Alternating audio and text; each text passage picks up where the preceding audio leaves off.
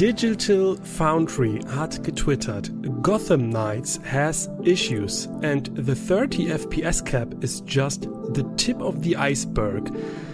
Digital, Digital, Digital Foundry, es ist ein wirklich, für mich ist es ein Zungenbrecher. Digital Foundry, bekannt für ihre ähm, sehr analytischen Tech-Videos, gerade in Bezug auf Videospiele, ähm, das ist schon eine Quelle, der man auf jeden Fall gerade was das Thema anbelangt, sehr vertrauen kann. Sie haben ein relativ großes Video gemacht über das jetzt erschienene Gotham Knights, ja. welches allerdings ähm, schlechter aussieht als das vor sind wir jetzt schon bei sechs Jahren? Sieben, sieben, 2007. Sieben Jahren.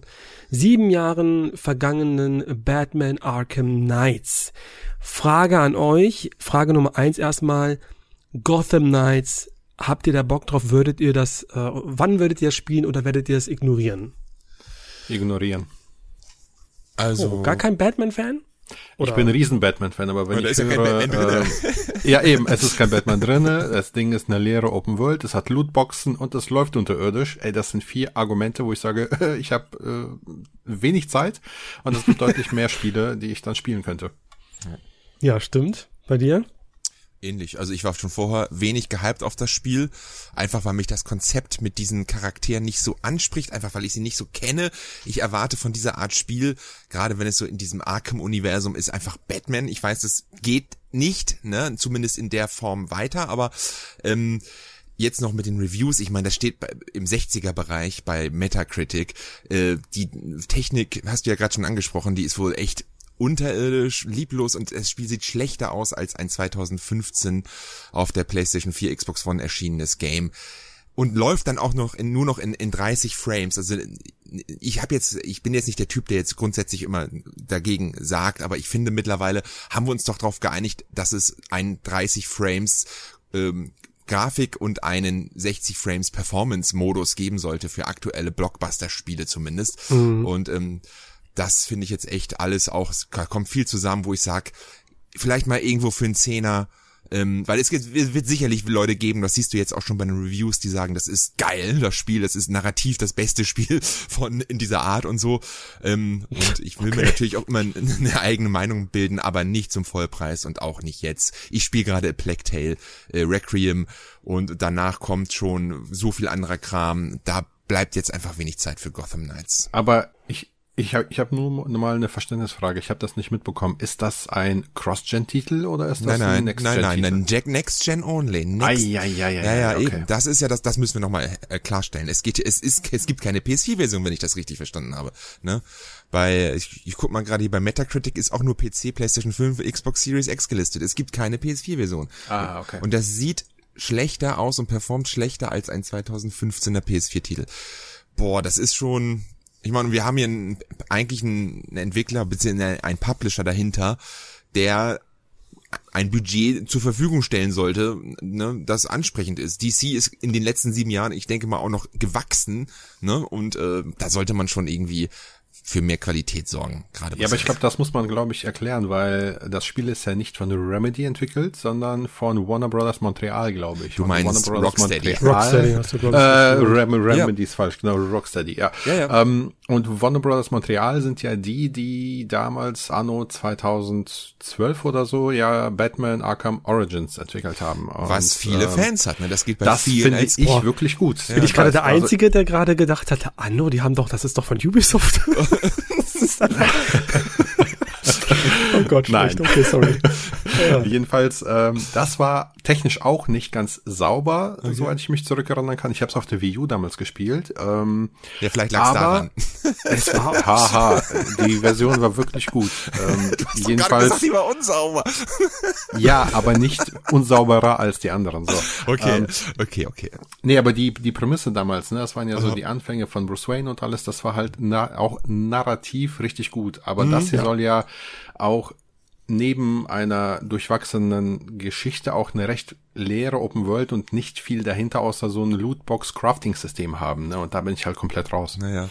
Ich wollte nur fragen, wie das mit diesen vier Spielern gemacht ist. Ist das ein Online Drop-in Drop-out Ding? Zumindest ist es optionell machbar oder ist das einfach nur du kannst die Charaktere nacheinander spielen? Hat das irgendwie eine Online Komponente, die mich zusätzlich noch stören würde? Ja, Okay. Ich habe in einem Review heute mal kurz gehört, also ich weiß nicht, ob es tatsächlich so stimmt, weil ich habe nur mit einem Ohr mitgehört, aber so ich verstanden habe, ist zwar der Vier-Spieler-Koop versprochen worden, aktuell aber nur zwei Spieler machbar.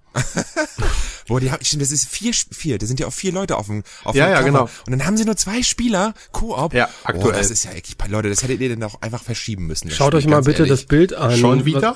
Schaut euch mal das Bild an, was ich jetzt gerade bei Discord gepostet habe. Das ist so ein, so ein Screenshot aus ja, dem Spiel, okay. Wo du so ein Charakter siehst. Da weißt du schon, okay, das sind ganz okay. viele Zahlen, da wird ja. geskinnt ja. und alles drum und dran.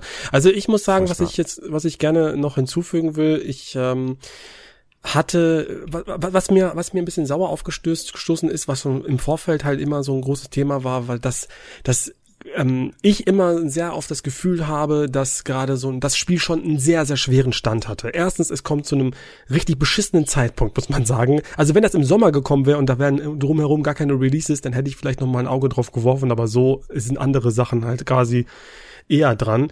Ähm, aber dass so eine Meldung wie die äh, 30 FPS oder was es da immer gab, schon oft so, ähm, wie sagt man das, wie nennt man das, wenn du, wenn du äh, dich schon freust, dass dann so eine negative News halt äh, kommt, die du natürlich sofort aufsaugst, um sie dann zu verstreuen, um noch mehr drauf zu bashen. So, das gefällt mir dann auch wieder nicht. Ich meine, Gotham Knights äh, hat jetzt auch letztendlich diesen äh, das bestätigt. Das finde ich sehr sehr schade. Aber auf der anderen Seite ähm, hatte Gotham Knights schon von vornherein wirklich keinen guten Stand. Ich glaube, das ist wie bei Guardians of the Galaxy, das damals schon aufgrund des Avengers-Spiels richtig äh, es schwer hatte. Ich erinnere mich noch an die Livestreams, die wir hatten, wo im Chat ganz klar kommuniziert worden ist, äh, öde, kein Bock drauf und sieht schon wieder scheiße aus. Und jetzt reden alle darüber, dass es mal vielleicht sogar ein Game of the Year war. Weißt du, das erstmal schön den Ball flach halten und dann meckern. Jetzt ist es halt eben scheiße geworden, leider, aber trotzdem, ne? Ich, ich erinnere mich an deine Stream-Live-Reaktion zu Gotham Knights, wo du super abgerendert hast. ja, natürlich, natürlich, ja, natürlich, genau, natürlich, ich, ich äh, reagiere auf solche Funktionen, aber ähm, da weiß ich ja. ja auch schon so vom Grundprinzip, das ist nicht mein Spiel. Ja. Ähm, was jetzt hier gemacht worden ist, also ich, ich bin da bei euch, 60 Frames Performance-Modus äh, finde ich geil und wenn du dann sagst, ähm, ist mir nicht wichtig, kannst du äh, optional ab also umstellen auf 30 Frames ähm, Quality-Modus, super gute Sache. Hier wird es geblockt. Bei dem einen Spiel wirkt, also merkst du das vielleicht auch gar nicht. Ich habe jetzt bei A Plague Tale Requiem da nicht unbedingt großartige ähm, also, so spielerische, das, ja ich muss, da muss ich auch mal kurz anschauen. Ich spiele ja auch gerade Plague Tale Requiem und das läuft auch nur mit 30 Frames pro Sekunde. Und ähm, da muss ich sagen, da gibt es die eine oder andere Stelle, wo mich das wirklich stört. Es ist, ich, also ich würde jetzt, ich bin einer der ganz wenigen, der nicht mal behaupten würde, ich würde den Unterschied zwischen 30 und 60 groß merken. Aber da habe ich so wirklich mal manchmal das Gefühl, okay, das, das sieht hier gerade nicht so gut aus. Ja, aber wieso? So, wieso ja, wird da, wieso wird darüber da nicht geredet? Warum wird da jetzt nicht ein riesengroßer ja, Shitstorm auf Twitter gemacht? Ja, weil das A Plague Tale also, ein Fanliebling ist und man da ja. def definitiv nicht Hugo irgendwie äh, äh, ankacken darf. Aber wenn jetzt ein Gotham Knights kommt von einem großen Entwickler von Warner Bros., da wird man dann, dann, dann weißt du, das wird, das ist was, ja, alle, ist alles das Gleiche als gleich. Und das geht mir halt ein bisschen auf den Sack. Da wird ja, aber das ist, doch, es, ist, es ist doch immer das Gleiche. Es gibt, ja. wo, erstmal darfst du halt auch nicht vergessen, so, ich weiß nicht, ob das relevant ist. Es ist aber ein DC-Spiel. Ich weiß nicht, ob es eine Marvel-Fangruppe sind, gibt, die von vornherein sagt, DC ist scheiße und. nee, beim Batman sagt keiner DC ist scheiße. Also ja, wenn weiß ich ja nicht, da ist ja nicht nee. Batman drinne. Ja, aber ich glaube, das muss man unterscheiden. Bei äh, Black Tail ist ja ein äh, kleineres Studio hinter. Ich denke mal, das Budget war größer als beim ersten Teil, aber sicherlich nicht so groß wie oh, Warner für ein die äh, das ist ein Game Pass-Titel. Die hat Microsoft hat die sicherlich mit Kohle zugeschissen. Also äh, ja, ich weiß nicht. Das war schon ein, die haben sicherlich ein Budget da gehabt und so. Und sie haben auch die grafische Fidelität, kann man das so sagen, deutlich verbessert, muss ich sagen. Aber an der Performance müssten sie noch mal schrauben. Also da muss, ich verstehe auch nicht, weil es gibt ja ein PS4 oder ein PS5 Xbox Series Remaster vom ersten Teil, was in 4K 60 Frames läuft, ne? Und ich finde so auf den ersten Blick, jetzt sehe ich jetzt nicht so die Probleme, warum das jetzt nicht auch für den zweiten Teil hätte funktionieren können. Ähm, ja. Damit man in, in 24 Monaten eine Remaster-Version ja, ja, natürlich. Das Remake ich, ist schon in Planung. ich finde auch, dass man A Plague Tale Requiem, also dem Nachfolger jetzt, äh, schon noch ähm, in seinen im Detail schon anmerkt, dass da nicht so das große Budget hintersteckt. Das sind fähige Leute, aber denen fehlt halt vielleicht so ein bisschen ähm, das, das, das die Kohle. Das finde ich schon, dass man das spürt. Äh, man ist da halt, man, man, ist da, man ist da aber, man ist da gnädiger Man sagt sich, ja, das ist ja auch ein kleineres Studio. Auf der anderen Seite ist ein Spiel, das macht jetzt halt, ähm, hat jetzt wahrscheinlich noch ein viel größeres Budget. Normalerweise, ich weiß gar nicht, wie viel Gotham Knights Budget hat. Das sind jetzt Spekulationen, die ich habe. Und kriegt es nicht gebacken, das hinzukriegen. Ich finde auch die, die Gameplay-Szenen, die ich in diesem Digital Foundry Footage gesehen habe, ähm, wo man das wirklich vergleicht und du siehst diese detaillierte Welt von, also geht mir, es geht mir teilweise gar nicht um die Frames. Diese Details fehlen fucking nochmal bei Gotham Knights. Da ist eine Open World und das sieht fucking nochmal aus wie äh, Cyberpunk 2077 auf der PS4 zum Launch. Und das mhm. ist halt leider wirklich nicht sehr hübsch. Und das äh, raubt mir ein bisschen die, die Stimmung. Das finde ich halt schade, dass da einfach das rausgeballert wird das ist halt vielleicht auch der Unterschied, des, warum es bei Plague Tale nicht angekreidet wird, weil die Atmosphäre in dem Spiel einfach cool ist. Du kommst halt in diese Welt, in diese Stadt, alles lebt, du läufst über einen Markt, die ganzen Leute interagieren, da, ne, und dann darfst du halt auch nicht vergessen, dass das Gameplay sowieso recht langsam ist durch das Schleichen, so dass das alles vielleicht nicht so ins Gewicht fällt. Es stört den Spielspaß nicht. Ich weiß nicht, wie das bei Gotham Knights ist. Vielleicht kommt da noch diese ganze Looter-Sache hinzu mit dem, äh, mit den ganzen Zahlen und dem, ne, ähm, Mikrotransaktionen, dass die Leute generell dann da so ein bisschen bisschen argwöhnischer gegenüber mhm. sind. Und ich glaube, da kommt dann einiges zusammen. Dann hackt man lieber auf dem einen rum als auf dem anderen. Ja. Vielleicht geht es auch nicht nur so um die Technik bei Gotham Knights, sondern auch um andere Punkte, muss man Exakt, das ist es. Und ich möchte jetzt nochmal klarstellen, mich interessiert Gotham Knights nicht. Ich möchte das nicht verteidigen, aber mich, mich nervt so diese Doppelmoral. Da möchte ich, ja, da sitze ich, da bin ich voll dabei und da möchte ich das verteidigen. So, das geht mir generell. Das wird ja auch bei Silent Hill nochmal ein Thema sein, weil da ist es fast ähnlich. So, man muss, ja, ja weiß Aber nicht. das ist, das ist doch das Problem. Es ist, das ganze Internet besteht nur aus Doppelmoral. Der eine sagt, ja, sorry, wenn, ne, der eine sagt heute das und am nächsten Tag, oh nee, weißt du, dann ist es wieder die andere Meinung. So wie es deiner eigenen Agenda passt, so argumentierst du. Und ich scheiß drauf, was du gestern gesagt hast. Das kannst, du kannst jedem Typen quasi mit anhand von Twitter-Post oder alten Internetspuren quasi diesem Spiegel vorhalten, ne? Gestern noch gesagt, das Spiel ist scheiße, schwupps, erscheint es auf deiner Konsole, oh, mega, mega Spiel. Weißt du, so nach dem Motto. Deswegen, ey, da darfst du einfach nichts mehr drauf geben. Man darf auf Internetmeinungen und auf Podcast-Meinungen nichts geben. ja. Ich bin da, bin da immer so ein bisschen, äh, ich versuche da ich immer so ein bisschen diplomatisch zu sein und nicht so diese ja. Keule rauszuholen, nur weil jetzt irgendwas nicht so passt, wie ich es, wie ich es gerne hätte, weißt du, oder wie ich es, ja. Tja, es ist halt schwer in der heutigen Letztendlich interessiert uns Gotham Knights nicht, deswegen können wir auch einfach das gestrichen ähm, ignorieren. Saints Row wird sich freuen, einen Platz äh, neben sich zu haben auf der Flop-Liste. also vielleicht meint ihr, dass das wirklich vielleicht sogar ein Flop wird dieses Jahr? So wirklich, dass es auch Gotham Knights? Gotham Knights jetzt genau. Ich glaube, das ist zu hoch noch bewertet für Flop und zu schlecht, um, um das viele Spiel, als wird einfach vergessen werden. Das hat in zwei Wochen jeder ja, vergessen. Weißt du, das, das ist, geht einfach vollkommen unter. Und in drei Jahren kommen dann irgendwelche Leute und sagen, boah, mega der Geheimtipp, mega der Geheimtipp. Ja, immer, immer. immer. Ja immer so. Die Anti-Leute, ey. freue mich schon auf das Video von Speckobst. Ding, ding. Ich hab's nicht gesagt. Ich wollte es nicht sagen. Oh, sorry, Björn, nimm's mir nicht übel. Also halten wir fest, das Spiel interessiert uns nicht und wir haben jetzt 13 Minuten darüber geredet. Ja, ja, natürlich. So sind wir doch. So sind wir doch. Okay, ähm, in Ordnung. Ich möchte jetzt mal Andi anzapfen, denn du warst, glaube ich, heute ziemlich äh, begeistert vom neuesten Trailer zu Final Fantasy 16. Ja, ich bin da irgendwie äh, ganz spontan drüber gestolpert, weil der auf Twitter geteilt wurde. Und dann dachte ich, ja, guckst du mal rein, ist vielleicht nur ein Teaser. Und dann ist das so ein über vier Minuten Ding, wo relativ viel von der Welt, vom Lore erklärt wird, wie ich finde. Ähm, also verschiedene Königreiche, man geht da so ein bisschen auf die, auf die Verhältnisse ein. Ähm, gibt's auf Englisch und auf Japanisch, glaube ich. Ähm, und den fand ich so von der Prämisse her richtig geil. Der hat mich so ein bisschen stilistisch an Final Fantasy sie zwölf erinnert. Irgendwie. Ich weiß auch nicht. So Charakterdesign, mhm. Atmosphäre, Stimmung. Ähm, ja, und es gab ein paar Kämpfe. Es gab ein paar äh, Kämpfe als, ähm, wie heißen die Dinger da? Als, als Bestia? Rettet mich. Summons, keine Ahnung. Ja. Auf jeden Fall sah das alles sehr, sehr vielversprechend aus und auf mich machte das eigentlich auch schon einen relativ fertigen Eindruck. Ja, ja ich glaube, das ist für mich selbst äh, auch ein Day One Kauf. Pflichttitel, absolut. Was auch, ist ja. Sommer 2023 lese ja. ich gerade. Das dauert ja. zwar noch ein bisschen, aber das kann da, irgendwie von Ende Mai bis September irgendwie so alles sein, würde ich jetzt fast mal sagen. Ne? Ist ein guter Zeitraum, habe ich äh, finde ich finde ich finde ich voll ich okay. Fand, Ich fand den Trailer auch recht spannend mit diesen ganzen unterschiedlichen Fraktionen. Da kann man, glaube ich, eine richtig coole Story draus machen. Hab mich so ein bisschen an Final Fantasy IX erinnert, so mit Alexandria und den unterschiedlichen Städten, dass diese irgendwie im Krieg sind, so ein bisschen, diesmal nur ein bisschen mehr. Und die Stimmung war schön düster und so. Ähm, fand ich super ansprechend, muss ich sagen. Ähm, ja, freue ich mich drauf. Und wo wir jetzt gerade über JRPGs sprechen, äh, was wäre für euch für dieses Jahr aktuell der Anwärter für das beste JRPG 2022? Ihr seid da ein bisschen mehr drin in dem Thema. Was hab ich denn? Ak aktuelle Spiele? JRPG? Wer, Soulsys ist kein JRPG, das ist doch mehr nee, so Soulsys. Nee, nee, nee, ja, ähm, Valkyria Elysium gibt's da auf der Liste. Dann das, das kommende Star Ocean, das kommt ja auch noch. Ähm, ich weiß aber nicht, äh, inwiefern das ein AAA-Titel wird, keine Ahnung.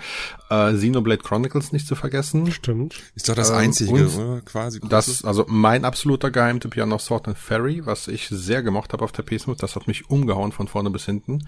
Obwohl es ja eigentlich aus Asien, also aus China kommt und nicht aus Japan, aber ich glaube so von, von dem Gesamtpaket, äh, Produktionskosten, Story, Atmosphäre, Geschichte und so, auch wenn's am Ende einen Ticken nachgelassen hat in meinen Augen, hätte ich gesagt Xenoblade Chronicles. Ich habe immer noch nicht durchgespielt. Ich hänge da immer noch fest wie vor zwei Monaten. Irgendwie, irgendwie zieht es mich nicht mehr zurück, komischerweise. Das ist immer kein gutes Zeichen, obwohl ich es ja. nicht schlecht fand, aber irgendwie find, fehlt mir ja noch die Zeit. Ihr wisst ja, wie das denn ist bei Xenoblade, weißt du?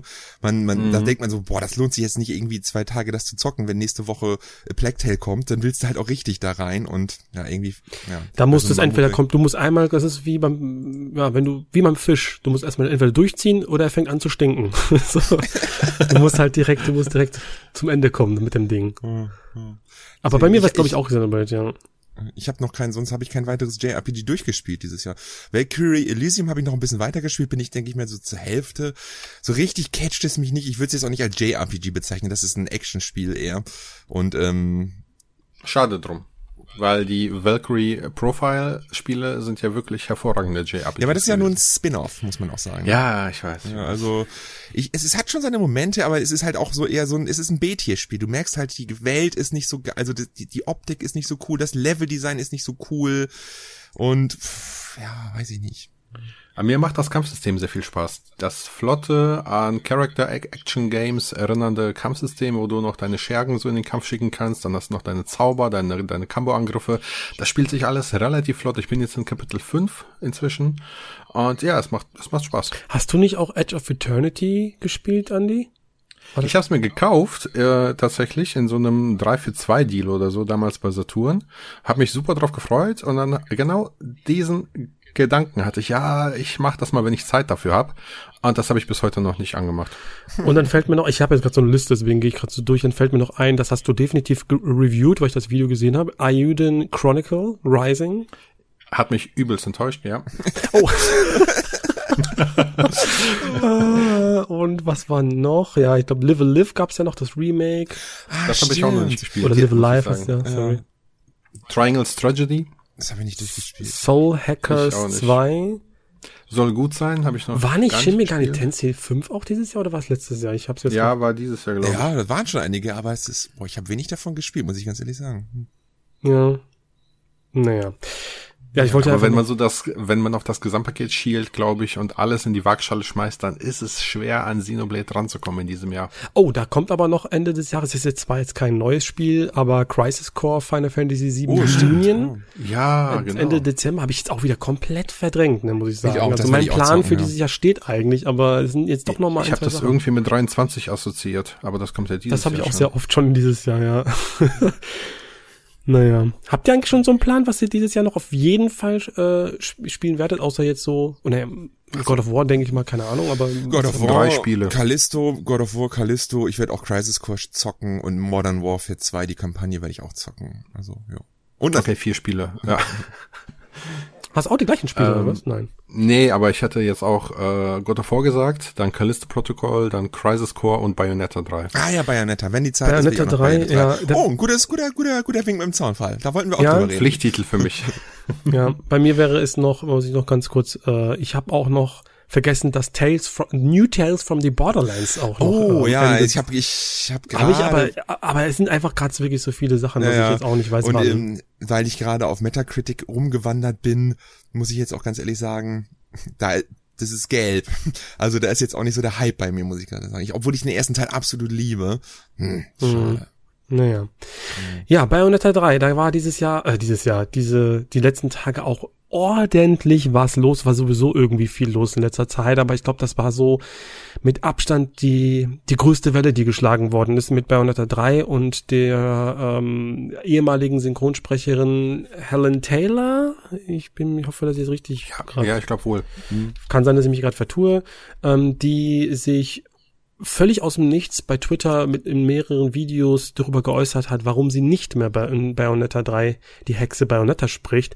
Und zwar hat man, ähm, um das jetzt mal kurz abzukürzen, es gibt dann eine etwas längere, ausführlichere Sache, dass ähm, äh, wie sie da quasi äh, in Verhandlungen war mit Platinum Games und mit Hideki Kamiya, der ja da als äh, Executive Producer wieder mit an Bord ist, also zumindest äh, begleitend. Und scheinbar soll sie nur für diese gesamte Arbeit 4000 Dollar bezahlt bekommen als Honorar, was natürlich für sie völlig inakzeptabel war. Sie ist ausgestiegen und hat zu einem Boykott zu Bayonetta 3 ähm, ausgerufen. Das hat natürlich erstmal große Wellen geschlagen. Sie hat viel ähm, Rückendeckung aus der aus der Gaming-Branche bekommen, aus der Voice-Actors-Branche und alle waren fassungslos. Allerdings kam danach, hat sich das Blatt gewendet und die, die, die ähm, Ereignisse überschlagen sich. Bloomberg, Jason Schreier, hat einen, ähm, äh, ne, da sind noch ein paar Sachen noch dazwischen passiert. Entschuldigung, ich möchte das nochmal, ich mache das jetzt gerade aus dem Kopf. Hideki Kamiya wurde daraufhin äh, ordentlich bombardiert bei Twitter und hat so viele Leute geblockt, dass er teilweise selber irgendwie eingeschränkt wurde auf Twitter. daraufhin hat er seinen, seinen, ähm, seinen Account, zumindest war das in Einschlag gemacht, ähm, gelöscht ist dann aber wieder gekommen, hat aber vorher auch schon gesagt, dass es alles Lügen sind. Also da war richtig viel Kacke am Dampfen, die Kacke am Dampfen. Und dann kam der Bloomberg-Artikel. Der Bloomberg-Artikel von Jason Schreier hat aufgedeckt, alles eine Lüge. Das Ganze war ähm, von Helena Taylor, ähm, hat viel ausgelassen. Ja, es wurden 4000 Dollar angeboten, allerdings pro Session. Geplant waren fünf Sessions, das bedeutet fünf mal vier sind, äh, zwei, nee, warte mal, fünf Sessions oder vier Sessions, sagen ja, wir mal vier, so, ja. ja. ja. irgendwie ist ungefähr 15 bis 20.000 Dollar. Also ein ganz anderer Betrag, der, der, äh, der natürlich ja. ganz anders wirkt. Und deswegen wird jetzt gefragt, was ist die Aussage gegen Aussage, wie scheint das jetzt zu sein? Keine Ahnung. Für mich klingt das hier nach einem ganz klaren Kommunikationsproblem. Lange hat sie einfach nicht verstanden, dass es fünf Sessions sein soll und der, ne, das ist einfach, ey, alles wäre easy, wenn sie da irgendwie diese Sprachbarriere Englisch-Japanisch nicht gewesen wäre. Keine Ahnung, ich hab, na, vielleicht ist, ja. Also ist es von beiden Seiten, denke ich mal, sehr, sehr unglücklich gelaufen, muss man irgendwie sagen, ne? Ja. Meine, es gibt aber auch die Aussage, dass sie ja einen sechsstelligen Betrag gefordert das hat. Das ist ne? die andere Aussage und sie beharrt auch darauf, dass das nicht stimmt mit den vier Sessions oder fünf Sessions. Sie bleibt bei ihrer Aussage. Ne? Sie hat nur 4000 bekommen, mehr nicht. Denn äh, Platinum Games sagt halt, es waren vier bis fünf Sessions, ne? versucht sich da jetzt so rauszureden oder wie auch immer, vielleicht war es auch so. Ähm, pff, es ist ja, auf jeden Fall auch Ahnung. ein Problem, weil ähm, man muss halt immer verstehen, dass sie hat das auch in diesem Video, äh, das dann sehr stark viral gegangen ist, auch nochmal äh, ähm, ein bisschen geschildert, dass sie, wenn sie mit Platinum Games oder direkt mit Hideki Kamiya in Kontakt treten muss, dann muss sie das irgendwie schriftlich mit ähm, machen oder hat das schriftlich gemacht, indem sie einen Kollegen gefragt hat, der für sie das übersetzt hat ins Japanische. Und das sind schon so Kleinigkeiten, die eventuell das wirklich dafür ein Kommunikationsproblem sorgen ja, könnten. Das ist schon irgendwie verrückt. Es ist, ich, Definitiv. Aber es letztendlich, es ist trotzdem schade, auch jetzt mal abgesehen von den ganzen, von der ganzen Schlammschlacht gerade, es ist ultra schade, ähm, dass man Synchronsprecher austauscht. Ich finde, das ist ein ganz. Grober Einschnitt in so den, in, den, in das gesamte Gefühl eines einer Spielserie, finde ich. Ich kann das gar nicht ableiden. Also ich finde es sehr, sehr schade. Sehr, sehr, sehr schade. Obwohl jetzt auch die neue, war das Jennifer Hale? Ja, ne? Die ist ja bekannt und gut, muss man ja sagen. Ja, und ne? die macht das auch aber wirklich hervorragend, ne? Ich muss aber auch sagen, hätte mir das jetzt niemand gesagt und ich mal Bayonetta, als ich das, das letzte Mal gespielt habe, ist schon ein bisschen her. Ich hätte es wahrscheinlich nicht mal gemerkt, dass es nicht ja, mal die Bayonetta-Sprecherin ist, ne? Es ist aber eine, eine, interessante Geschichte, weil, weil generell dieses Synchronsprecher-Dasein, ich habe mich sowieso immer schon gefragt, wenn sowas wie ähm, ich weiß nicht, wie, wie heißt der amerikanische Homer Simpson Sprecher? Hank, äh, K, keine Ahnung, der das seit, seit 30 Jahren macht oder so, ne? Der hm. muss doch auch eine unfassbare Macht mittlerweile haben. Weil der kann jetzt ja nicht so nach 25 Jahren sagen, also kann man ja nicht mehr sagen, so Homer Simpson hat eine andere Stimme. Und wenn der sagt, Leute, ich will für die neue Staffel vier Milliarden, dann hat man da wenig, wenig gegenzusetzen. Vielleicht wird er das nicht machen, vielleicht ist es ja auch für ihn so, ja, das ist mein Baby, ich möchte das machen, dementsprechend komme ich da irgendwie hinterher mit dem Geld. Aber das ist schon immer so, so eine Sache, ähm, ja, Synchronsprecher. Nee, du willst ja, ja auch, ähm, du möchtest ja die Gage haben. Du brauchst ja diese, es wirkt jetzt auch immer so, ja, also für, für einen Otto Normalbürger, äh, der seinen Lohn kriegt, denkt man sich so, boah, 4000 Euro will ich sofort machen. Aber das mhm. ist natürlich, wir müssen ja, eben vorausplanen, ne? Warte doch mal, wir müssen vorausplanen. und äh, du willst immer sofort reinsteigen. Ja, ich merke, du willst so reingrätschen in meine. Ich laufe nebenher und will die Grätsche ansetzen. ich merke das schon. Nein, ich möchte halt sagen, die müssen irgendwie auch ein bisschen ähm, gucken, wie sie das irgendwie managen. Und ich glaube nicht, dass dann ein Synchronsprecher sagt, jo, dann lasse ich die Rolle fallen. Dann würde man einfach sagen, ja, und dann gehe ich halt von der Arbeit weg. Es wird mich schon jemand nehmen, aber dann vielleicht dann doch nicht. Oder du kriegst dann weniger Geld für eine andere Rolle oder so, ne? Keine ja. Ahnung. Ich wollte einfach nur sagen, ich finde es krass, wie, wie, wie, wie, also jetzt auch wenn du so bei, bei Netflix oder so unterwegs bist, wo du dann gefühlt jede Woche hunderte von Shows hat, die meine Frau da alle guckt, ne? Mhm. Und alle sind synchronisiert und alle haben immer irgendwie so die gleichen 10, 15 Synchronsprecher die sind da ja im Akkordschichten, muss man ja fast schon sagen. Ne? Wo früher war das immer so, da kam eine Serie in Amerika und dann hat das ein halbes Jahr gedauert, bis das synchronisiert bei uns kam. Heutzutage geht das alles live zur gleichen Zeit. Na, und da fragt man sich, pff, Alter, die müssen ja ne, richtig durchschrabeln da. Das ist schon irgendwie absurd. Und den muss es doch eigentlich ganz gut gehen, den Synchronsprechern. Gerade die, die Top-Elite, die dann, die werden ja von, für, für alles quasi da gebucht, ne? Ja, so ein Nolan North oder so ein äh, Troy Baker, der muss sich jetzt ehrlich gesagt, oder Ashley Birch, die müssen sich jetzt keine Sorgen mehr machen. Die, ja, die sind schon bekannt. Und das ist auch, glaube ich, deren ähm, ich glaube, dass die das, glaube ich, auch ganz stark abzielen, dass sie nicht nur für ihre Stimme bekannt sind, sondern auch vielleicht eine als als Brand. So, hey, wir sind mit, hier ist auch Troy Baker dabei. Habe ich auch schon mhm. in den mhm. letzten Jahren schon gemerkt. Das wird definitiv öfter jetzt auch im Vordergrund. Finde ich auch gut, ne, muss ich sagen. Gute Arbeit. Das ist ja Acting. Acting ist ja nicht nur, gerade in Videospielen auch, ist ja nicht ja. nur äh, Stimme verleihen, sondern da wird wirklich geschauspielert. Und ich merke, dass bei einigen Spielen ähm, auch eben unter anderem bei Bayonetta, ich fand, das war immer passend und hat einfach zur Stimmung beigetragen. Also ja. das ist ein sehr, sehr wichtiger Faktor für Videospiele.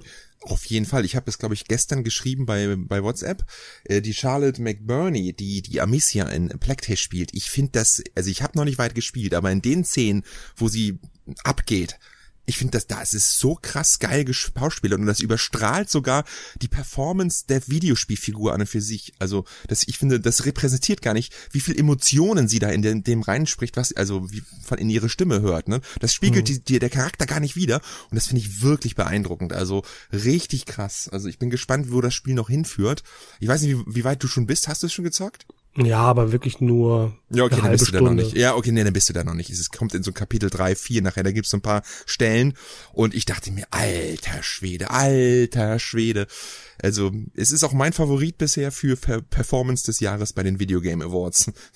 Haltet mich da, könnt ihr notieren, Charlotte mit Bernie für Amicia in A Plague Tale. Kriegt sicherlich. Um aber äh, vielleicht ähm, das Ganze zum Schluss zu führen mit Bayonetta, die ähm, gute Frau hatte ja zum Boykott aufgerufen.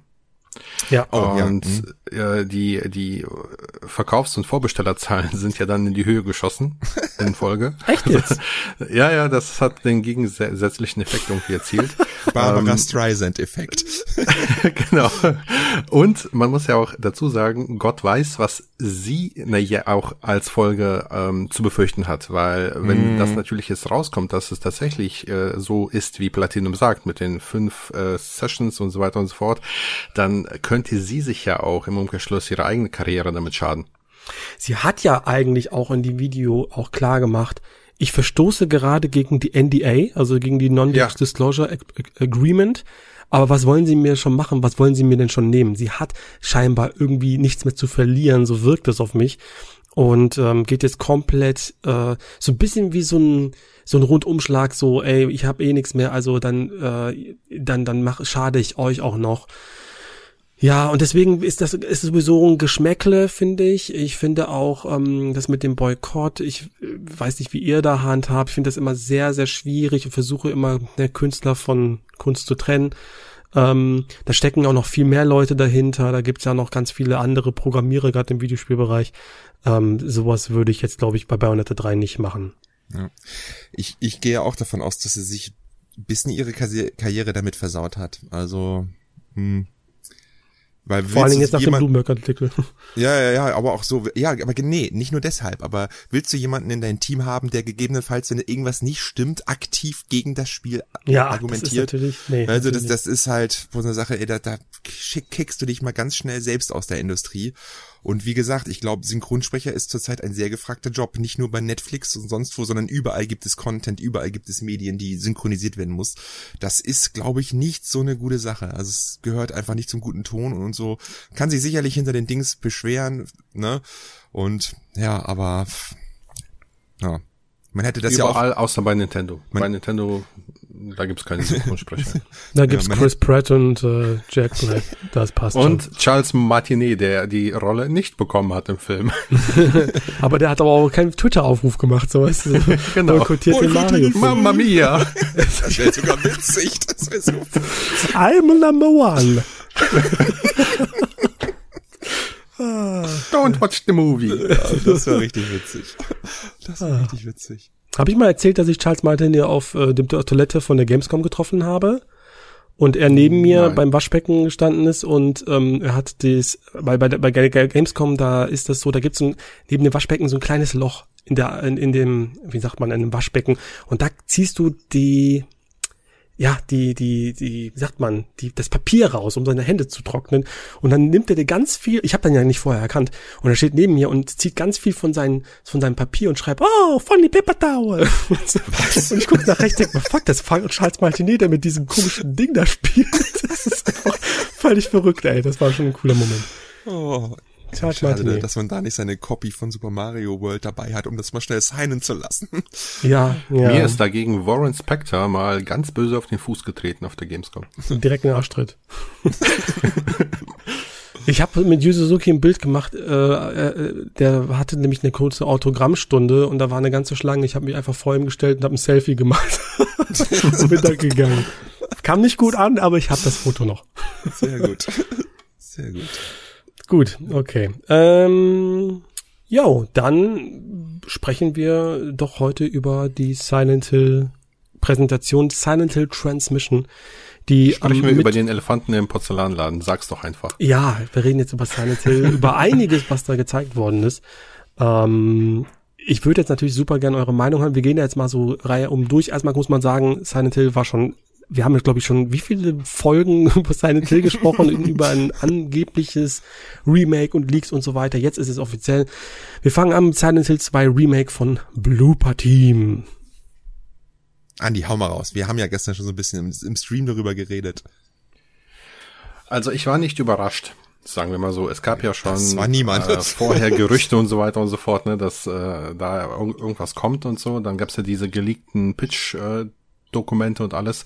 Aber ich muss sagen, ich bin zwiegespalten. Ähm, als einer, der Silent Hill 2 zwar kennt, aber nie so richtig gespielt hat, muss ich sagen, ähm, wirkt das auf mich recht sauber, atmosphärisch, grafisch gut, aber ich finde, dass sie die Hauptfigur unfassbar hässlich gemacht haben. Oh, das. Es gibt inzwischen so Vergleichsbilder auf Twitter, wo man äh, das Original sieht, also den Ausschnitt aus dem CGI-Film äh, des Or Originals aus dem Intro und dann eben das Remake. Und ich finde, ich finde, er sieht im Remake schon zu Beginn so kaputt aus und der ganze Sinn von Silent Hill, ich meine, ihr könnt mich korrigieren, ich bin kein Hardcore-Fan, aber der ganze, der Sinn von Silent Hill 2 ist doch der, dass man in diesem, ähm, in, in der Stadt beginnt, auf der Suche nach der Frau ist und dann eben im Verlauf des Abenteuers im Verlauf dieses Horrortrips durch die Stadt doch wahnsinnig wird. Wieso haben die den schon zu Anfang so kaputt gemacht? Der, der zittert ja quasi im Intro schon. Das fand ich ein bisschen strange. Aber so grundsätzlich, glaube ich, könnte das was werden. Ich weiß nur nicht, ob Blooper Team dafür qualifiziert genug ist. Aber sie arbeiten ja mit den Produzenten des Or Originals, also besteht noch Hoffnung. Ich weiß es nicht. Ich bin da so ein bisschen zwiegespalten. Also ich muss dazu sagen, dass jetzt diese, diese, dieser Trip in den Wahnsinn jetzt körperlich nicht so viel macht äh, mit ihm, mit dem Hauptcharakter, weil das Spiel quasi auch in Echtzeit spielt, ne? Das kann man, würde ich fast sagen, ne? Äh, Im Spiel selbst, ja. das geht nur ein paar Stunden und vielleicht ist da mal eine Pause von einem, einer Nacht oder so. Das heißt, dass das jetzt halt, dass er am Anfang jetzt äh, besser aussieht als am Schluss ist, wäre wär mir jetzt gar nicht so aufgefallen im, im Original oder habe ich ist mir gar nicht so hängen geblieben. Dementsprechend hat mich das jetzt auch nicht gestört. Ich habe aber auch während des Streams schon die ganze Zeit gesagt immer, ey, ich werde nicht so richtig warm mit ihm. Er sieht nicht so so cool aus irgendwie, so so ansprechend. Das hat das hatte ich da schon auch gesagt. Ich wusste gar nicht, dass es jetzt so eine große Diskussion damit aufge also auch sich aufgetan hat. Ich, Doch okay, ich finde es jetzt aber nicht so schlimm, dass ich sagen würde, boah, das würde nicht meine Vorfreude trüben, weil ich dafür andere Sachen gesehen habe, äh, die mir gefallen hat, wie zum Beispiel dieses die emotionale Performance, die fand ich sehr cool. Man sah an, an manchen Stellen wirklich, dass da sehr krass geactet wurde. Aber mir, äh, mir wurde auch herangetragen, dass wohl das Voice Acting geändert wurde, was viele stört. Ähm, Warum? Das ist doch im Original das finde ich, das finde ich, äh, okay, das habe ich gar nicht gewusst, dass man sich darüber stört. Ich finde das, finde das. Ja, ich, ich habe das auch, wurde nur. Finde ich gut, finde ich gut im Original, wenn man das mal spielt. Das ist schon, also gerade die Dialoge ähm, an mhm, manchen Stellen können schon ein bisschen trashy und cheesy ja. werden und äh, das Voice Acting ist kultig, aber das jetzt das zu übernehmen in diese modernen Grafik, das passt ja gar nicht zusammen. Also Nee, es ist halt total 2001, ne? Das darfst du halt ja, nicht vergessen. Es genau. ist halt so, wenn sie damals schon andere Möglichkeit gehabt hätten, hätten sie es wahrscheinlich auch anders gemacht. Sie haben es ja auch in der HD Collection sogar nochmal ja, stimmt. Äh, komplett da gab's ja auch einen Aufschrei, ne? Ja. ja, ja, ja. ja. Ich finde aber auch sonst grafisch sah das wirklich cool aus. Das fängt geil die Stimmung an. Ich fand der der Nebel, der ja auch in der HD Collection so angemahnt wurde, der sah da hier jetzt richtig kräftig und mächtig aus und bedrohlich. Finde ich richtig cool. Und es sah auch danach aus, als wäre es wirklich eine 1 zu 1 Umsetzung ist. Viele Cutscenes hatten sogar dieselbe Inszenierung, die man da in den Trailer gesehen hat. Ne? Und dementsprechend bin ich sehr vorfreudig. Ich freue mich richtig drauf, muss ich ganz ehrlich sagen. Ja, ich bin ja. Aber Sie haben ja, kleinen Moment bitte, ich will nochmal dazwischen grätschen, auch noch ein Detail, was ich jetzt gelesen hatte bei Twitter. Aber Sie haben ja, glaube ich, beim Remake auch ähm, sich für eine Over-the-Shoulder-Kamera entschieden, mhm. ne? also wie bei Resi zum Beispiel ja jetzt. Ja. Ähm, ich habe das Original, wie gesagt, vielleicht nur eine halbe Stunde anfangs mal irgendwann angespielt, aber hat das Original nicht nur feste Kameraperspektiven, dass mhm. man dann eben, also man, nee. man kann zwar ins Bild rein und so, also das heißt, die Kamera schwingt mit, aber sie folgt dir ja nicht in klassischer Third-Person-Manier, ne? Du kannst mit dem Knopfdruck die Kamera immer fest hinter äh, James setzen, so dass du, es ist nicht diese typische sehr nahe Kamera, sondern die, okay. äh, die bleibt hängen und du kannst dann halt auch loslassen und die Kamera dann auch um die Figur drehen und sowas. Ja. Das ist, das geht da auch. es ist nicht die klassische. Ja. Genau, und gerade in Innenräumen, da ist die ganz klassisch hinter dir, halt nicht so nah über die Schulter wie bei Resident Evil 4, aber das ist schon Third-Person-mäßig. Also okay. Also das finde ich jetzt auch kein Kritikpunkt. Und ich finde so ein bisschen klaustrophobischer Ansatz über der Schulter ist da, glaube ich, für zur Atmosphäre vielleicht sogar noch ein bisschen cooler. Also, ähm, ja. Ja, also ich glaube, das könnte schon richtig, richtig cool werden, wenn das Ganze noch geil gepaart wird mit dem 3D-Audio äh, moderner Konsolen und so. Ich glaube, das könnte man, da kann man was richtig krasses schaffen. Und ja, viele meckern auch über Blooper Team. Ihr beide seid ja vorne mit dabei. Ich, ich lasse die aber einfach erstmal machen. Ich gucke mir das an und ich, ich habe Hoffnung. Das ist einfach ein zu krasses Projekt, als dass man das irgendwie versanden kann und da muss Konami ganz krass den Finger drauf haben. Wenn da irgendwie was nicht passt von der Qualität, dann setzt das ein halbes Jahr nach hinten oder ein Jahr oder sonstiges. Ne? Ähm, also ich finde, ich ähm, war mit gar keine Erwartungen daran. Ich wusste ja schon, dass das kommt. Das war mir schon sowas von klar. Ähm, ich bin aber nach dem Trailer tatsächlich auch positiv rausgegangen, weil es gab halt wirklich Momente, an denen, bei dem James zum Beispiel die Tür öffnet und du siehst die Raststätte oder, mhm. oder den Parkplatz, was da war, oder so, wie er durch diese Straßen läuft und dann ist dieser dicke Nebel und so weiter. Also es gab schon Momente, wo ich dann schon echt Gänsehaut gekriegt habe, ne? Aber das, ich weiß nicht, ob das jetzt an dem, an, an, das, an das Remake liegt oder einfach, weil die Szenen gerade so was in mir auslösen. Das kann ich jetzt gar nicht so genau äh, beurteilen.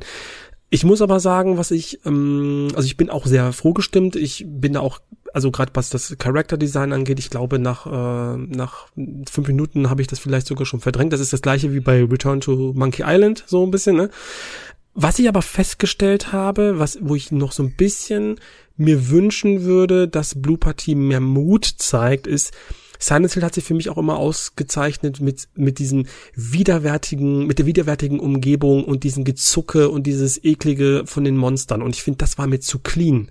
Das war mir ein bisschen so, also wenn man sich nochmal den Trailer anguckt und du siehst diese, es gibt ja diese typischen ikonischen Gegner, oder auch der Parameter zum Teil, der, der wirkt auf mich zu, zu, weiß nicht, zu, zu generisch. Da muss noch mehr Silent Hill Wagnis rein, weil das war immer unglaublich ähm, grotesk. Und dieses Groteske, das ist noch etwas, das ich gerne noch in einem Hauptspiel mehr sehen will. Mhm. Ähm, aber bis dahin bin ich auch eigentlich tatsächlich viel mehr froh gestimmt, als ich dachte.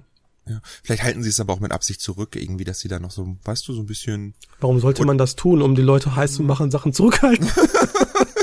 Auch wiederum. Leute, es ist viel besser, als ich, als ich ja, erwartet habe. Vielleicht haben sie halt auch noch nicht besseres Material, um da mehr zeigen zu können. Ja, ja natürlich. Aber es ist auch Blooper-Team. Ja.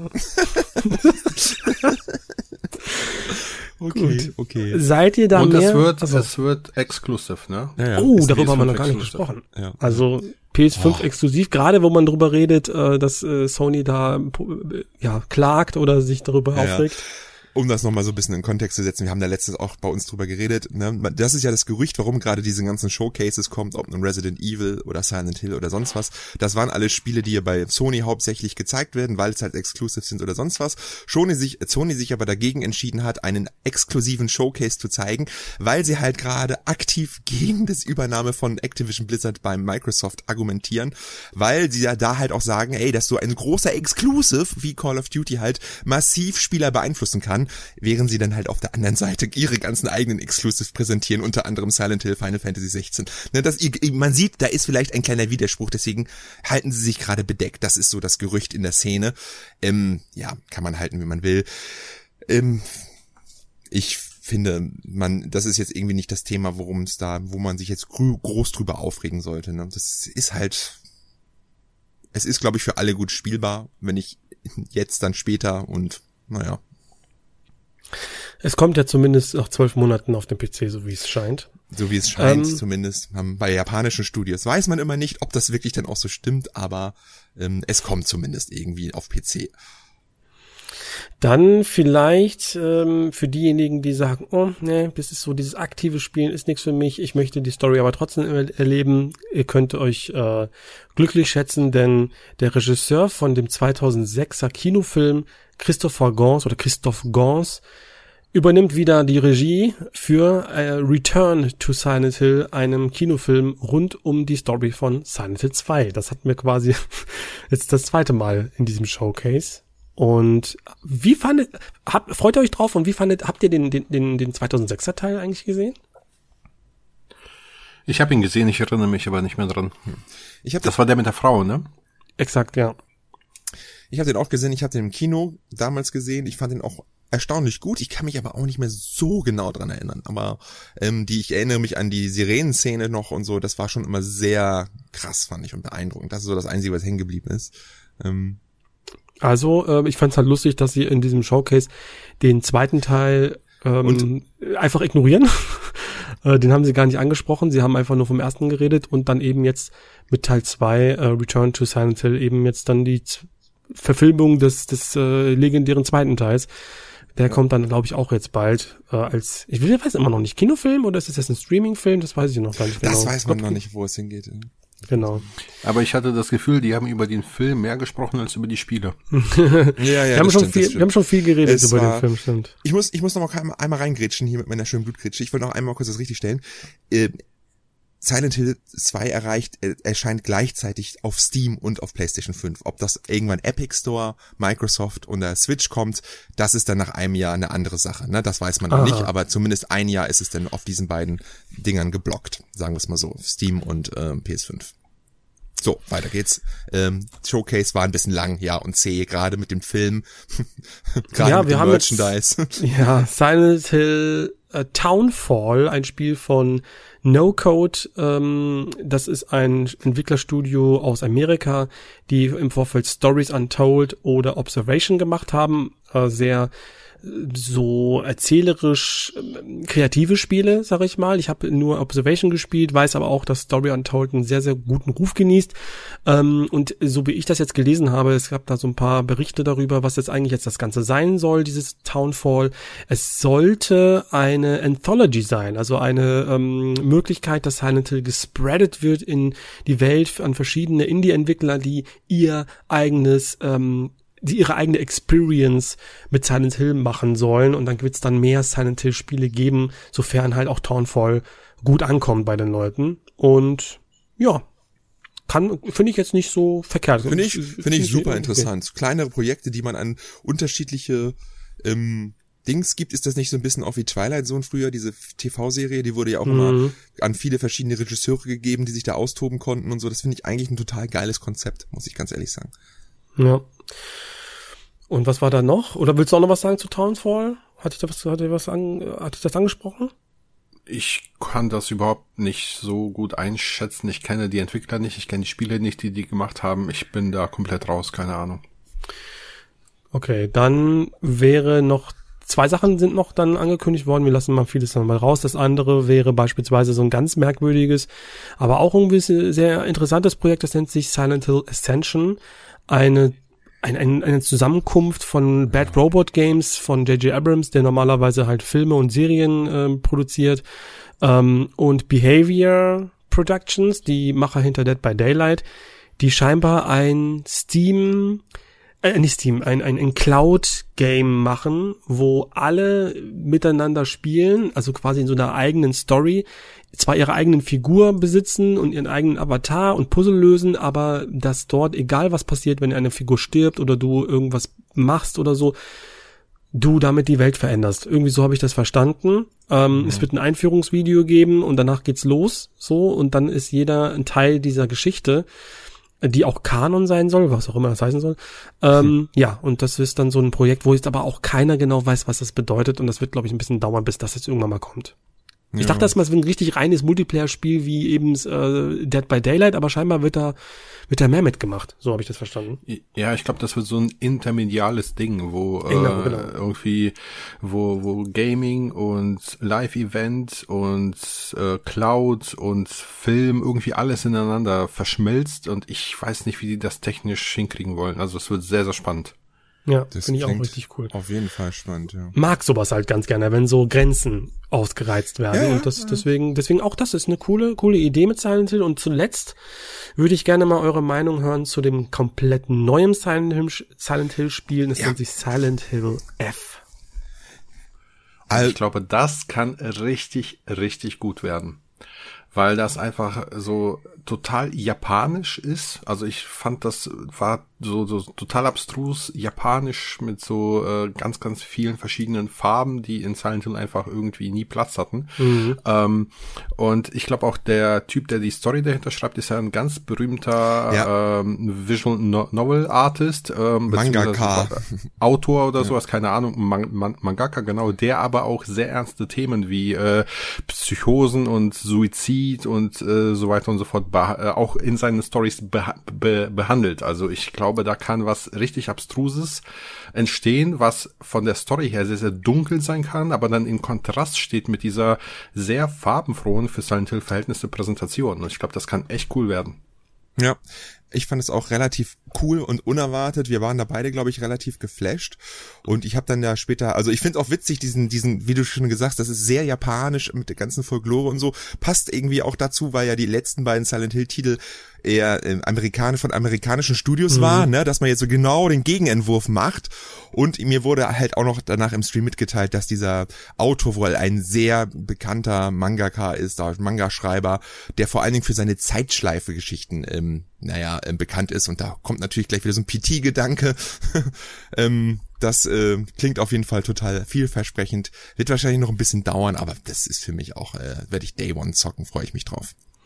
Ich habe ähm, mich eigentlich auch gewundert, dass das, also mir ist das, also aber nach, also das muss man schon sagen, wenn ein Trailer dich so packt, so, obwohl du eigentlich nur Farben und irgendwelche Gebilde siehst, und du erst äh, nachträglich auf Twitter lesen musst, wo ist denn jetzt eigentlich quasi Silent Hill in diesem Spiel? Und dann muss ich sagen, stimmt, das ist ja gar nicht die Stadt, das hat ja nix, wirklich, die Stadt Silent Hill ist ja irgendwo, ja, man weiß es ja nicht, das war ja schon genau. immer bei verschiedenen Silent Hill Spielen, dass man immer eine Verbindung zu Silent Hill hatte, ja. auch bei Homecoming und so, aber im Nachgang, im Nachgang habe ich auch schon gesagt, ja stimmt, das hat ja wirklich kein, kein nicht, nicht das typische Silent Hill und genau das finde ich geil.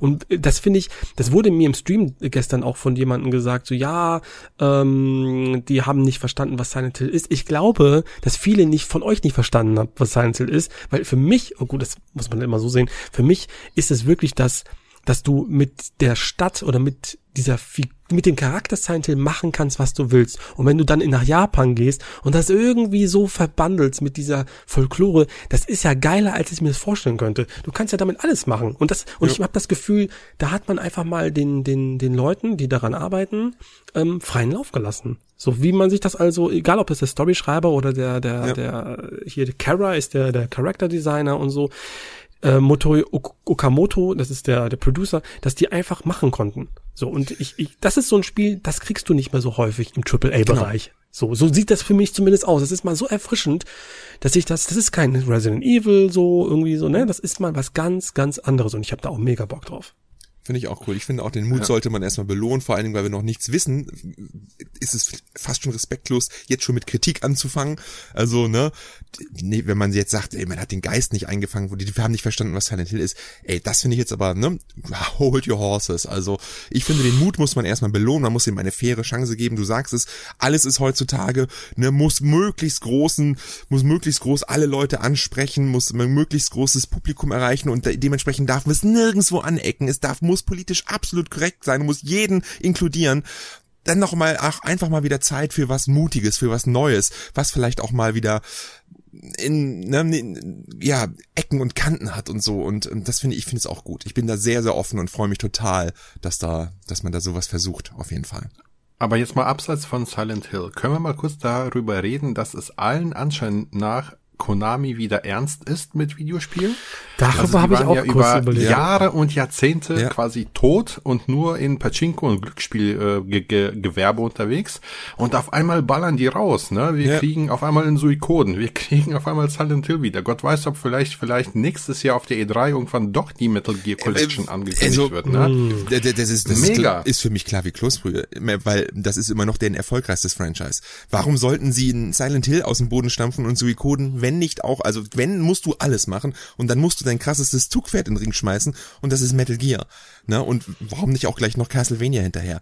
Es ist so, ist also so ein Traum, Dingen, wenn vor allen Dingen, vor allen Dingen, vor allen Dingen die, die machen das jetzt gerade nicht so, nicht so zimperlich, so zögern, so keiner weiß davon oder so, wir machen mal hier so ein Mobile-Spiel. Nee, die sagen, okay, was, wisst ihr was, wir haben jetzt 48 Minuten, wir geben euch diverse Projekte, wo jeder, ja. für jeden was dabei ist. Wenn du sagst, ich bin jetzt eigentlich gar nicht so der Gamer, aber mich interessieren die Filme, dann bist, guckst halt die Filme ja. oder andere ist jetzt bei Multiplayer-Sachen dabei. Also jeder hat was. Also ist, eigentlich finde ich das gerade richtig geil, in, wie, wie sie in die Vollen gehen. So, äh, ja. Konami, obwohl man Konami sehr, sehr viel Schlechtes nachsagen kann, Konami ist tatsächlich back. Ja, ähm, liebes Konami, ich weiß, dass ihr uns zuhört. Das tut ihr ja so oder so. Ich hätte gerne noch zwei Bedingungen. Wenn ihr schon zurückkommt, dann vergesst bitte Contra nicht. Ja. Und Gab's ich doch. spreche hier für alle Goemon-Fans, ja. Wir wollen Goemon wieder haben. Ach, Guitar Hero Man. Ja, ja. Ich fand's auch richtig gut haben wir auch im Stream herzlich übergelacht, dass aber, aber wäre, also während sie Silent Hill 2 angekündigt haben, 30 Minuten später alle Zwischensequenzen als eigene Figur nochmal im, als Merchandise angeboten haben. Ja. die ganzen Schlüsselszenen, das Ende und sonst und kauft das alles als Dings schon mal hier vorweg. Oh, das war gut. schon irgendwie skurril, die ganze, aber ganze, das, ganze Spiel, das sie jetzt gerade äh, angekündigt haben, einfach nochmal spoilern komplett. Ja, ja, genau. Aber es war cool. Macht Haut, ey, und es, es wird Metal Gear Solid kommen. Und nachdem wir jetzt erfolgreich so wie Coden und Silent Hill vorausgesagt haben, werden wir auch jetzt für euch jetzt hier Metal Gear Solid leaken. Keine Sorge, Leute, es kommt ein Remake von einem alten Teil und es wird auch ein Teil 6 geben. Zwar ohne Kojima, aber dafür mit einem bekannten Anime-Autor. das ist schon eine, das ist schon eine das ist ein Hot Take, muss man sagen. Das ist kein Hot Take. Ich glaube, das hat sehr viel, ist sehr, sehr gegroundet. Das ist sehr realistisch. Ich glaube, ich glaube, wir kriegen bald, ich glaube, wir kriegen bald ein 2D Castlevania, ein bisschen so ein bisschen wie Metroid Dread. Also, was ist ein bisschen wie Metroid Dread, das ist ja, was soll man da großartig machen? Aber ich glaube, so ein 2D Symphony of the Night Remake könnte ich mir auch gut vorstellen. Erst also die Remake. haben ja Getsu Fumaden veröffentlicht, ne, Anfang des Jahres auf der Switch. Das war ja schon so ein, so ein Roguelite, ähm, Roguelike Hack and Slay Titel und der war grafisch richtig opulent. Der war richtig, richtig schick auf der Switch. Und mir wird es einfach ausreichen, wenn ihr diese Engine nehmen, mit diesem Grafikstil und da ein Castlevania draus machen, da wäre ich schon zufrieden. Es Wenn ihr es nicht kennt, spielt's mal an. Das ist echt Aber, gut. Andi, wir machen Castlevania, leaken wir in der, im nächsten Controller-Poesie. Ja. Jetzt erstmal Metal Gear Solid. Da könnt ihr uns drauf festnageln, spätestens in zwei Jahren. Es wird da sein. Leute, macht euch keine Sorge, ich, ich habe das jetzt geleakt. Oder lehne ich daran, werden, daran werden wir uns erinnern. Ja. Wisst ihr übrigens, ähm, der äh, Producer äh, Okam ne, Okamoto, was, was der eigentlich vorher für Spiele gemacht hat? Also wo er vorher äh, an Werken beteiligt war. Was glaubt es, ihr? Erzähl es uns. Na, ich möchte gerne schon, dass du rätst. Okamoto ist ein Japaner, denke ich mal, und hat an japanischen Spielen dann gearbeitet, ne? Ja. Nicht googeln, ich höre schon. War, nee, nee, ich google nicht, ich google nicht. Ist er bei, war er immer bei Konami? Äh, nee.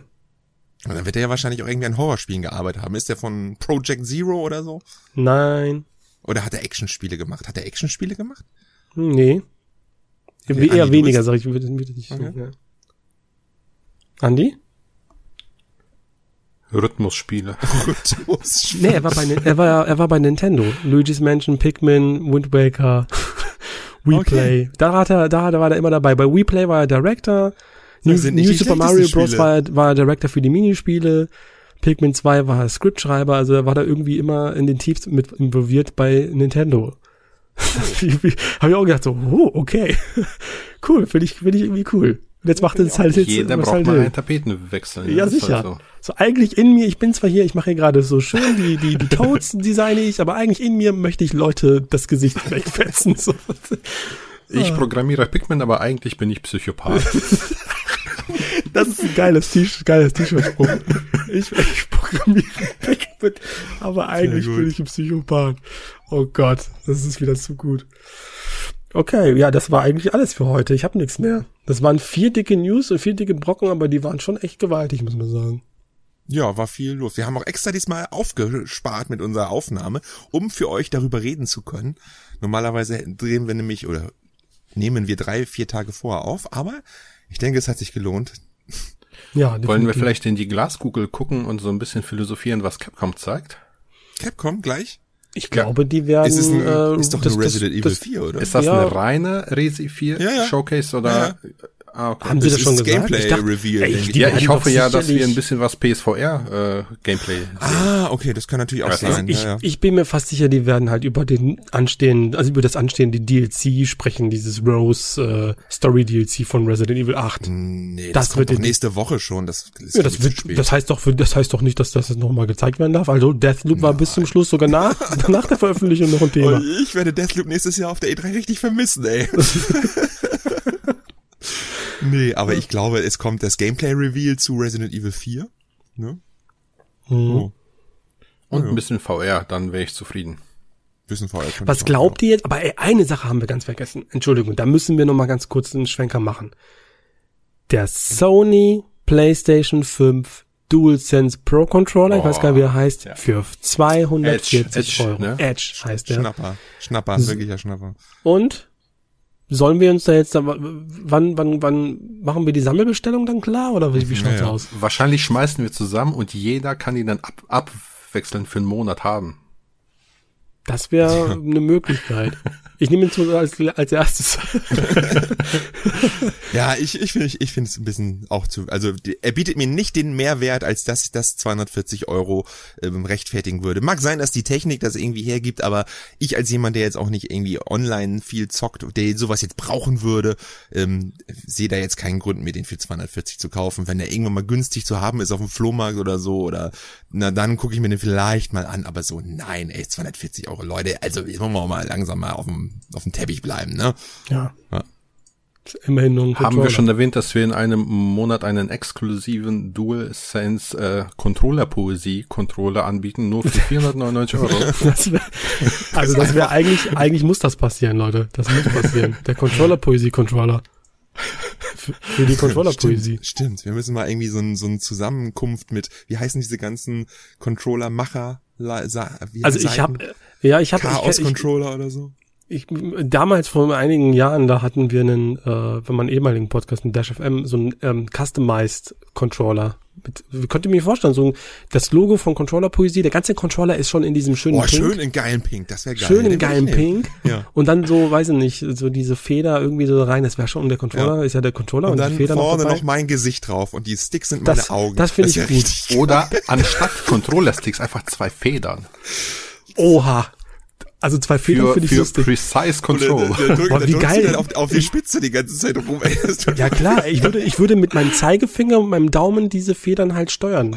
Ist ja ganz, also äh, immer ein, so richtig schön, so adel, adelig. Ja, sehr artig.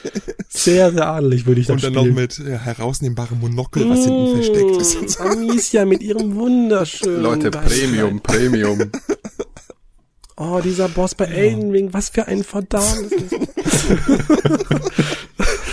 Sehr gut, gut, sehr gut. gut. Okay, Okay. Ähm, ich, ich hatte aber tatsächlich noch was. Ähm, ein Zuhörer von uns hat mir nämlich eine E-Mail geschrieben Okay. und hatte mich gefragt, ob ich das äh, in einem Podcast äh, mal äh, anschneiden wollen würde. Und da die E-Mail heute kam und wir heute aufnehmen, habe ich gedacht, nehme es mal mit. Der Emanuel aus dem Allgäu hat nämlich ähm, ein, ähm, unsere Ausgabe 12 gehört und da haben wir übers Sammeln gesprochen. Und diese Ausgabe hat ihm sehr gut gefallen und er hat seine Gedanken dazu mit uns geteilt. Und das fand ich ganz interessant, denn er bezeichnet sich selber als Pokémon-Generation und äh, ist aber trotzdem ein Sammler und gehört seiner Auffassung nach aber zu der letzten Generation, die für die digitale Vernetzung nicht von klein auf ähm, quasi da reingewachsen ist, sondern eben mit der digitalen Vernetzung, so wie wir groß geworden ist. Ähm, und ich lese einfach mal ein wenig vor, weil die E-Mail ist ziemlich lang. Ähm, er schreibt, für mich geht es beim Sammeln auch um das Bewahren eines Kulturguts. Ich kann heute Bücher aus dem 17. Jahrhundert lesen und hoffe, dass auch Videospiele in Zukunft erhalten bleiben.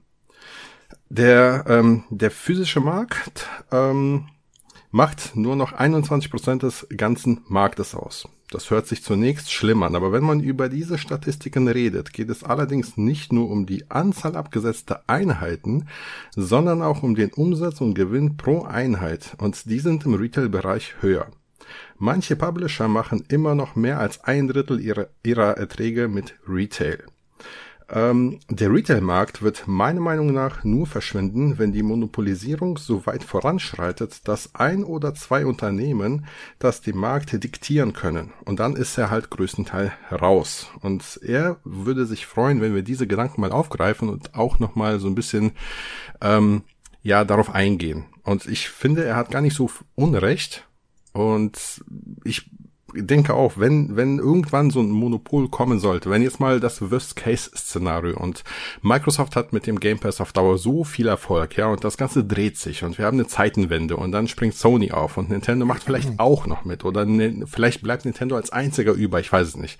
Aber dann würde ich das Sammeln dieser, dieser, dieser Spiele auch in Frage stellen, weil dann gibt's ja gar nichts mehr, was man sammeln kann, ne? Ja, klar, natürlich. Ich, wie gesagt, ich bin da anderer Meinung, es wird nie aussterben, das ist wie mit der Vinyl und es gibt viele Leute, die so denken wie wir und auch ähm, noch immer sehr viel kaufen, auch wenn sich 21 Prozent wenig anhört, es ist ja immer noch eine Milliardenmarkt und ich weiß auch jetzt noch nicht, ob die Zahl woher die hat und worauf sich das bezieht, ne? Dementsprechend gehe ich einfach, kann, kann ich jetzt mir nicht in naher Zukunft vorstellen, dass das in der Form jetzt einfach aufhört und man den Leuten dieses große Hobby ist, nimmt. Auch einfach, weil, na klar kannst du dann den, verdienst du mehr an so einem Digital-Dings, aber wenn du halt dann jemanden wieder ein Steelbook mit dazu packst und einen sonstigen kleinen Sticker und das Ganze dann den 80 Euro oder 90 Euro kostet, da wird es auch Leute geben und so, dass die dann auch wieder, dass es dann sich ein bisschen mehr rentiert. Also ähm, Das Thema Rentieren ist übrigens ganz wichtig, glaube ich, weil das ähm, schon, also es ist, finde ich, ist eine Verschiebung der Prioritäten. Wir haben äh, immer weniger in den Boxen, die Boxen werden leichter, keine Manuals mehr. Dann gibt's jetzt mittlerweile diese beschissenen äh, Only-Code-Hüllen, was ich ja, überhaupt die nicht leiden nicht kann. kaufen. Ja, Ja, bei Gott Erwarte of War mal wird ein das neues Video, aber-? Warte, meine nächste Pickup-Folge ab. Ähm, und dann hatte ich, äh, worauf wollte ich jetzt gerade nochmal hinaus? Naja, auf jeden Fall, ähm, ja, man merkt, dass das sich verschiebt und der digitale Raum immer größer wird, aber ich glaube auch, dass ähm, der Markt der äh, Leute, die kaufwillig sind, immer noch ein Thema sind, auch bei den Spielentwicklern und dass man sagt, okay, dann ähm, wollen wir nicht die Standardversion pushen, sondern irgendwelche Collector's Edition, First äh, Launch Edition und solche Geschichten, die dann irgendwie rentabler sind, damit äh, Leute ein bisschen mehr Geld blechen. Also nicht nur die 70 Euro für das Vollpreisspiel, sondern die 99 äh, Euro, damit du eben noch, keine Ahnung, die Skins unter den Battle Pass dazu kaufst. Ich glaube, das ist so ein, das ist so das Ding. Ja, aber was ist mit dem Szenario wie jetzt beim anstehenden God of War, wo eine riesengeile Collectors Ja, Edition das ist erscheint, dumm, aber ey. keine CD beinhaltet? Ja, Finde ich das lächerlich. ist dumm. Finde ich auch lächerlich, finde ich richtig schlimm. Ich hätte, Das ich ist finde, so dumm. ja, ich hätte Ja, auch gerne das zeigt- das zeigt aber auch- Ja, Entschuldigung. Ich, ich hätte ja auch gerne das Steelbook, aber das gibt's nur in dieser blöden Collectors Edition. Das, ne, mach ich nicht. Und ich glaube, die wissen das. Ich glaube, die wissen das, dass Leute sagen, ja, ich will das Steelbook haben, aber da brauche ich die Collectors Edition, aber dann brauche ich das Spiel selbst noch. Ich glaube, die wissen ganz genau, wie sie den Leuten, die bereit sind, für sowas zu zahlen, auch wirklich bluten lassen. Also wirklich Geld aus der Tasche. Ich glaube, das wissen die ganz schon ganz genau. Und die haben halt nicht mehr diese große Masse an Leuten, die halt die Sachen im, im, im äh, Retail kaufen. Aber die Leute, die es kaufen, die geben mehr aus als normal. Und die Leute, die kaufen dann auch vielleicht nicht nur ein Spiel im Monat, sondern das sind die Leute wie wir, die kaufen dann wie drei Vollpreisspiele im Monat. Ich meine, ein Hoffnungsschimmer ist ja zumindest, dass so Sachen wie Google Stadia nicht funktionieren. Ne? Das Ja. ist ja schon mal für uns Noch nicht. Sammler, die physisch äh, da unterwegs sind, eigentlich ganz gut. Noch nicht, ja natürlich. Ich weiß nicht, wie es in, weiß ich, nicht, einem Jahrzehnt oder so aussieht. Aber per jetzt äh, bin ich schon als Sammler froh, dass ich sagen kann, jo, Google hat nicht funktioniert und wir haben es euch gesagt. Ja, ja. Ja. Und wie gesagt, also die Profitabilität des Game Passes, die darf ja auch extrem angezweifelt werden. Ne? Die haben ja gerade irgendwie verkündet, so und so viele Milliarden Umsatz machen sie, aber würden. Aber sie Gewinn, Gewinn. machen, genau, würden sie Gewinn machen, hätten sie es auch gesagt. Das haben sie nicht gemacht. Also Aber Leute, das machen sie normalerweise nie, das muss man schon sagen. Die sagen eigentlich Re wenn, äh, in, Regel. in dem Fall hätten sie, wenn sie Gewinn machen würden mit Game Pass, Microsoft, Phil Spencer würde es vorausposaunen. Ja, ich klar, kann's, ja, also klar. ganz ehrlich, weil, weil gerade dieses Thema besteht in der Szene, da würde, also doch, doch. Wenn sie Gewinn machen Aber würden, würden sie es ich finde auch den Vergleich von äh, dem Immanuel ganz gut, weil er schreibt ja, ne, er kann heute noch Bücher aus dem 17. Jahrhundert lesen. Und das, das finde ich sehr, sehr wichtig, weil ähm, wenn wir jetzt sagen, äh, guck mal, ich spiele heute noch super gerne auf dem N64. Ich gehe hin, nehme mir ein Spiel aus dem Schrank, äh, pack das Modul in die Konsole und hab Spaß. Das wird jetzt vielleicht mit einem Blacktail, wenn ich Xbox-Besitzer bin und ich kaufe mir das für die Xbox, dann kann ich das wahrscheinlich äh, in, in 30 Jahren nicht mehr so einfach auf einer Konsole spielen, wenn da irgendwelche Day-One-Patches oder irgendwas nicht funktionieren. Ne? Das ist, das ist halt sehr schade. Es ist ja Weil nicht mal das. Nachhalten ist einfach nicht gegeben dann.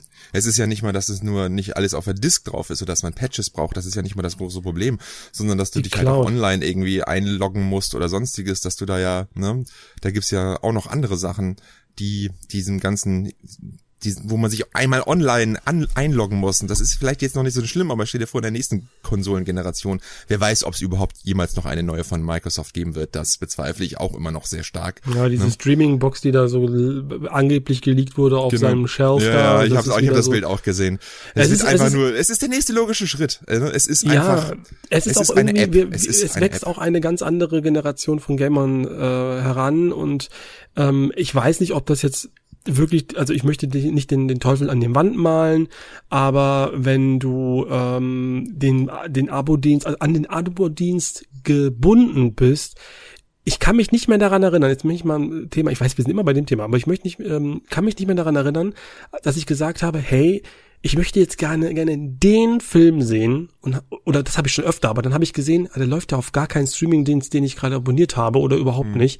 Ja, dann gucke ich halt was anderes. Also ich habe nicht mehr aktiv versucht, den Film zu besorgen. Und ich glaube, das ist generell die Generation, die dann halt nicht mehr die Spiele, also die dann einfach das spielt, was da ist, aber nicht mehr das spielt, was sie spielen will, so wirklich, weißt du? Also die wirklich dann so sagen, ich hätte jetzt Bock auf das Spiel und dann musst du dir das sogar kaufen. Das ist ja für eine alte Konsole, da brauche ich erstmal noch ein anderes Kabel und so. Das ist scheißegal irgendwann mal, weil es ist ein bisschen, man, man geht einfach da drüber. Also, ich muss ja auch sagen, grundsätzlich habe ich ja überhaupt nichts gegen digital und irgendwann mal alles digital zu haben, das habe ich auch schon mal gesagt, finde ich jetzt nicht schlimm, ne? Weil ein endliches Sammelgebiet ist ja nun auch etwas, das ist platzschonend und wenn man sagen kann, alles klar, bis hierhin und nicht weiter führt dein Gebiet, da kannst du dich austoben, danach geht alles digital weiter, da bin ich irgendwann dabei. Ne? Es geht ja eher, für mich ist dann auch so eine Sache, ähm, wenn ich die Möglichkeit habe, etwas zu streamen oder zu kaufen, dann will ich es lieber kaufen. Das wäre mir dann doch wichtiger, um halt dem entgegenzuwirken, was du gerade gesagt hast. Ich würde jetzt gerne, das hatte ich letztens mit Harry Potter, wir wollten Harry Potter gucken, der war einen Tag bei Prime, dann wollte ich den zweiten Teil am nächsten Tag gucken und der war nicht mehr da. Ne? Dann, ja. das, sowas wird mich halt stören. Und das ist halt noch bei Prime oder sonst wo, dann kann man, gut, dann gibst du halt die die drei Euro da aus oder so. Aber wenn dann halt vielleicht gar nicht mehr das Spiel da ist, weil das, ich habe keine Ahnung warum, weil der Exklusivdeal weggelaufen ist für die, für den Subscription Service oder so, ne? Ähm, ja. Lizenz. Lizenzen, ja, ja. Ja, es Wenn ist ja das neue das James Bond kommt von IO Interactive irgendwann, das ist ja eine Lizenz und die ist ja nicht für ewig. Ja. Und wenn die das irgendwann im Game Pass haben zum Beispiel, da muss nur MGM, warum auch immer, einfach die Lizenzen ziehen, dann ist das Spiel weg. Ja.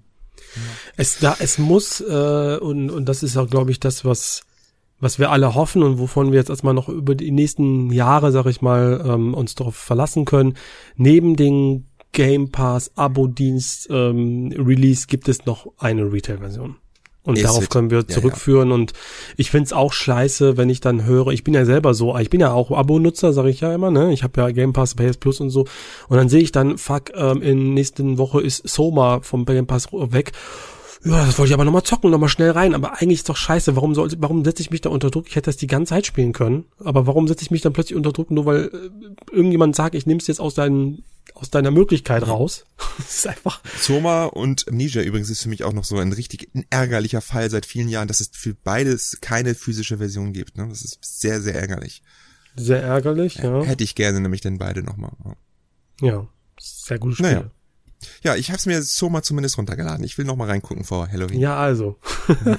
Aber vielleicht mal ab, abschließend noch mal ein Gedanke von mir. Ähm, egal wie die Digitalisierung ausfällt, egal ob das physische Medium überlebt oder nicht. Wenn es nicht überleben sollte, äh, haben wir ja immer noch das äh, Thema Homebrew und den Vorteil des Homebrew. Und da bin ich auch voll dabei, wenn ich sage, durch Homebrew beschaffen wir uns dann Titel wieder, die wir ansonsten in keiner anderen Konstellation spielen könnten.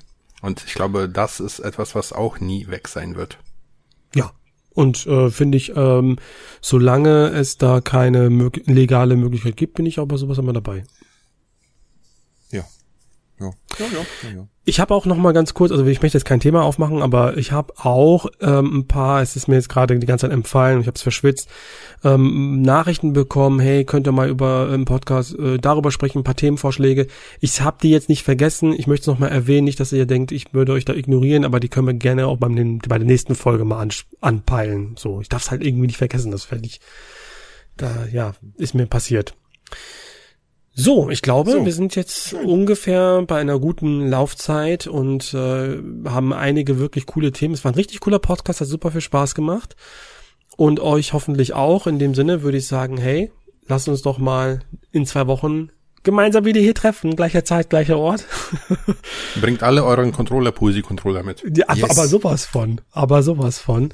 Ähm, dann sagen mit wir an der Stelle mit den oder mit den Federn, die finde ich eigentlich richtig gut. Ja, und in dem Sinne, und da kannst du die noch austauschen. Ne? Ich habe eine Amselfeder, geil, ich habe eine Taubenfeder. Das finde ich auch ganz gut. Oder man kann sie in die Augen reinstecken, ist auch cool. Gibt ja bestimmt auch genug Leute, die meine Meinung hassen. Leute, verratet doch nicht den ganzen DLC, den wir Ah, oh, ja, oh mein Gott. Okay, so jetzt reicht. DLC. So, tschüss, tschüss, tschüss. Wir sind weg. Tschüss. Tschüss.